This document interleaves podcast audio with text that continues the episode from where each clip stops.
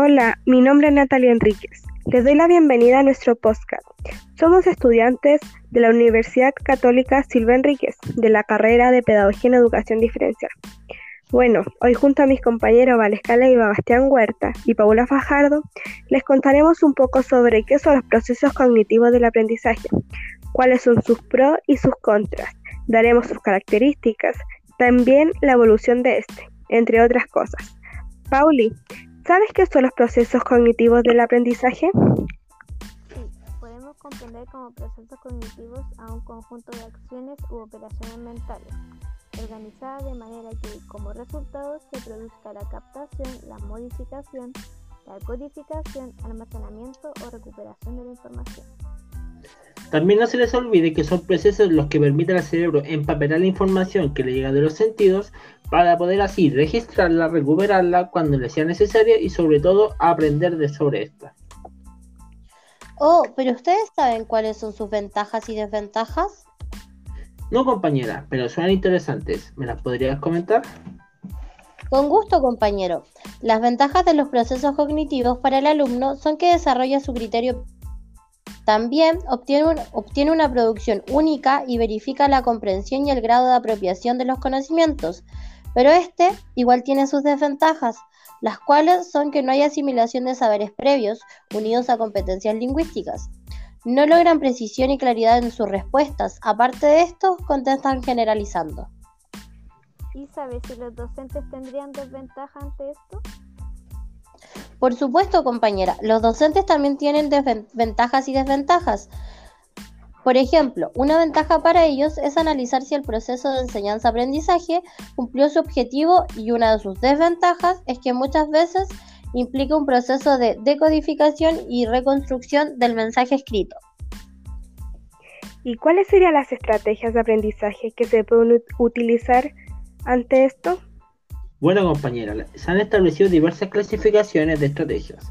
Las principales serían estrategias de comunicación, estrategias cognitivas, estrategias metacognitivas y por último estrategias socioafectivas. ¿Y a qué te refieres con todo eso? Yo solo conozco la estrategia socioafectiva, que esta estrategia el hecho de que el aprendizaje no solamente se desarrolla a partir de procesos cognitivos, sino que se establece también fuertes vínculos de interdependencia. Wow, yo esa estrategia no la conocía. Solo recuerdo la estrategia cognitiva que consiste en la actividad y procesos mentales que permite aprender de forma consistente e inconsistente. Entre sus principales beneficios se encuentra la mejora en comprensión de conceptos, su mejor asimilación, almacenamiento en la memoria, recuperación y su posterior utilización. Igual recuerde que algunas técnicas concretas dentro de las estrategias cognitivas son comparaciones entre conceptos, elaboración de esquemas y resúmenes. También podemos encontrar las técnicas de subrayado. Cierto, gracias compañero. De igual forma, comentar que las críticas más habituales respecto a estas técnicas es que no permiten a la persona que aprenda a observar sus propios procesos. Por mi parte, compañero, yo conozco la estrategia de comunicación. Este se constituye con un conjunto de estrategias de aprendizaje que engloba todos aquellos mecanismos de los que se sirven los estudiantes para comunicarse eficazmente, por lo que están muy ligados a las asignaturas de lengua. Por lo general, permiten mantener el aprendizaje y la práctica de unos determinados conocimientos en situaciones difíciles, radicando en este aspecto su principal ventaja Excelente compañera, pero sin embargo un mal uso de las estrategias puede llevar al alumno a la evitación de los conceptos que le son más dificultosos, lo cual resulta negativo para el aprendizaje y todas olvidaron las estrategias metacognitivas, las cuales conforman un tipo especial de conocimiento basado en tres esferas diferentes. La estrategia de aprendizaje, el sujeto que realiza el aprendizaje y por último el aprendizaje en sí mismo. Si tienen en cuenta las emociones, sentimientos, actitudes y aptitudes, de los alumnos y a diferencia de las cognitivas, así que sí que permiten observar su propio proceso, ya que son externas al mismo y, comunes a todo tipo de aprendizaje. Compañero, estas estrategias serían un ejemplo serían como por ejemplo detenerse a reconocer el objetivo y la finalidad de un ejercicio o tarea que se vaya a realizar, ¿cierto? Sí, compañera, ese sería un buen ejemplo. También otro buen ejemplo sería la experiencia práctica o la autoevaluación de una actividad ya realizada. Compañeros, ¿y alguien sabe cuáles son las características? Sí, algunas características son que la cognición resulta el cúmulo de toda la información que adquieren las personas a lo largo de su vida, a través del aprendizaje y las experiencias obtenidas. Otra característica, la captación de estímulos del mundo exterior mediante los sentidos. La persona inicia una serie de procedimientos que permiten la adquisición de información y que se define como cognición.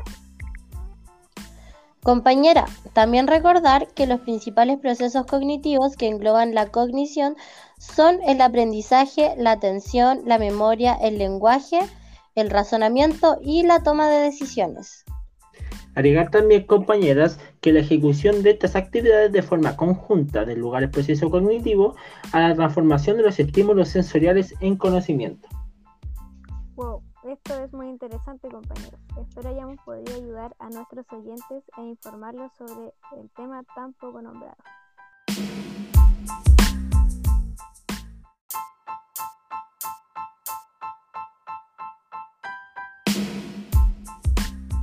Hola, mi nombre es Natalia Enríquez. Les doy la bienvenida a nuestro podcast. Somos estudiantes de la Universidad Católica Silva Enríquez, de la carrera de Pedagogía en Educación Diferencial.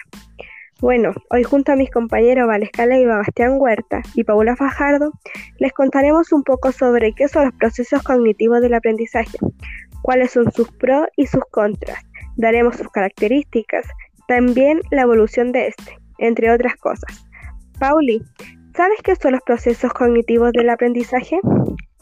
Sí, podemos comprender como procesos cognitivos a un conjunto de acciones u operaciones mentales, organizadas de manera que como resultado se produzca la captación, la modificación, la codificación, almacenamiento o recuperación de la información. También no se les olvide que son procesos los que permiten al cerebro empapelar la información que le llega de los sentidos para poder así registrarla, recuperarla cuando le sea necesaria y sobre todo aprender de sobre esta. Oh, pero ustedes saben cuáles son sus ventajas y desventajas? No, compañera, pero son interesantes. ¿Me las podrías comentar? Con gusto, compañero.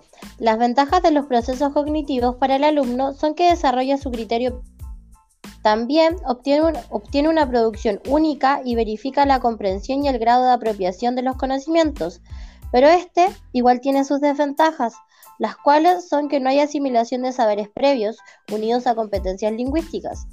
No logran precisión y claridad en sus respuestas, aparte de esto, contestan generalizando.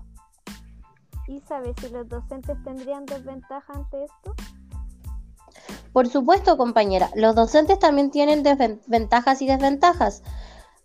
Por ejemplo, una ventaja para ellos es analizar si el proceso de enseñanza-aprendizaje cumplió su objetivo y una de sus desventajas es que muchas veces implica un proceso de decodificación y reconstrucción del mensaje escrito. ¿Y cuáles serían las estrategias de aprendizaje que se pueden utilizar ante esto? Bueno compañera, se han establecido diversas clasificaciones de estrategias. Las principales serían estrategias de comunicación, estrategias cognitivas, estrategias metacognitivas y por último estrategias socioafectivas. ¿Y a qué te refieres con todo eso? Yo solo conozco la estrategia socioafectiva, que esta estrategia hecho de que el aprendizaje no solamente se desarrolla a partir de procesos cognitivos, sino que se establece también fuertes vínculos de interdependencia. Wow, yo esa estrategia no la conocía. Solo recuerdo la estrategia cognitiva que consiste en la actividad y procesos mentales que permite aprender de forma consistente e inconsistente. Entre sus principales beneficios se encuentra la mejora en comprensión de conceptos, su mejor asimilación, almacenamiento en la memoria, recuperación y su posterior utilización. Igual recuerde que algunas técnicas concretas dentro de las estrategias cognitivas son comparaciones entre conceptos, elaboración de esquemas y resúmenes. También podemos encontrar las técnicas de subrayado. Cierto, gracias compañero. De igual forma, comentar que las críticas más habituales respecto a estas técnicas es que no permiten a la persona que aprenda a observar sus propios procesos. Por mi parte, compañero, yo conozco la estrategia de comunicación. Este se constituye con un conjunto de estrategias de aprendizaje que engloba todos aquellos mecanismos de los que se sirven los estudiantes para comunicarse eficazmente, por lo que están muy ligados a las asignaturas de lengua. Por lo general, permiten mantener el aprendizaje y la práctica de unos determinados conocimientos en situaciones difíciles, radicando en este aspecto su principal ventaja. Excelente compañera. Pero sin embargo, un mal uso de las estrategias puede llevar al alumno a la evitación de los conceptos que le son más dificultosos, lo cual resulta negativo para el aprendizaje y todas olvidaron las estrategias metacognitivas, las cuales conforman un tipo especial de conocimiento basado en tres esferas diferentes. La estrategia de aprendizaje, el sujeto que realiza el aprendizaje y por último el aprendizaje en sí mismo. Si llevan en cuenta las emociones, sentimientos, actitudes y aptitudes, de los alumnos a diferencia de las cognitivas, así que sí que permiten observar su propio proceso, ya que son externas al mismo y, y comunes a todo tipo de aprendizaje. Compañero, estas estrategias serían un ejemplo serían como por ejemplo detenerse a reconocer el objetivo y la finalidad de un ejercicio o tarea que se vaya a realizar, ¿cierto? Sí, compañera, ese sería un buen ejemplo. También otro buen ejemplo sería la experiencia práctica o la autoevaluación de una actividad ya realizada. Compañeros, ¿y alguien sabe cuáles son las características?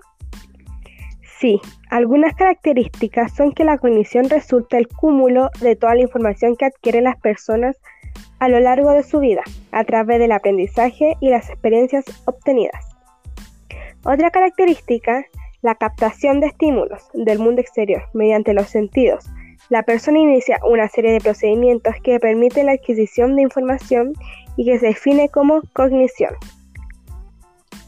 Compañera, también recordar que los principales procesos cognitivos que engloban la cognición son el aprendizaje, la atención, la memoria, el lenguaje, el razonamiento y la toma de decisiones. Agregar también, compañeras, que la ejecución de estas actividades de forma conjunta del lugar del proceso cognitivo a la transformación de los estímulos sensoriales en conocimiento. Wow, esto es muy interesante, compañeros. Espero hayamos podido ayudar a nuestros oyentes e informarlos sobre el tema tan poco nombrado.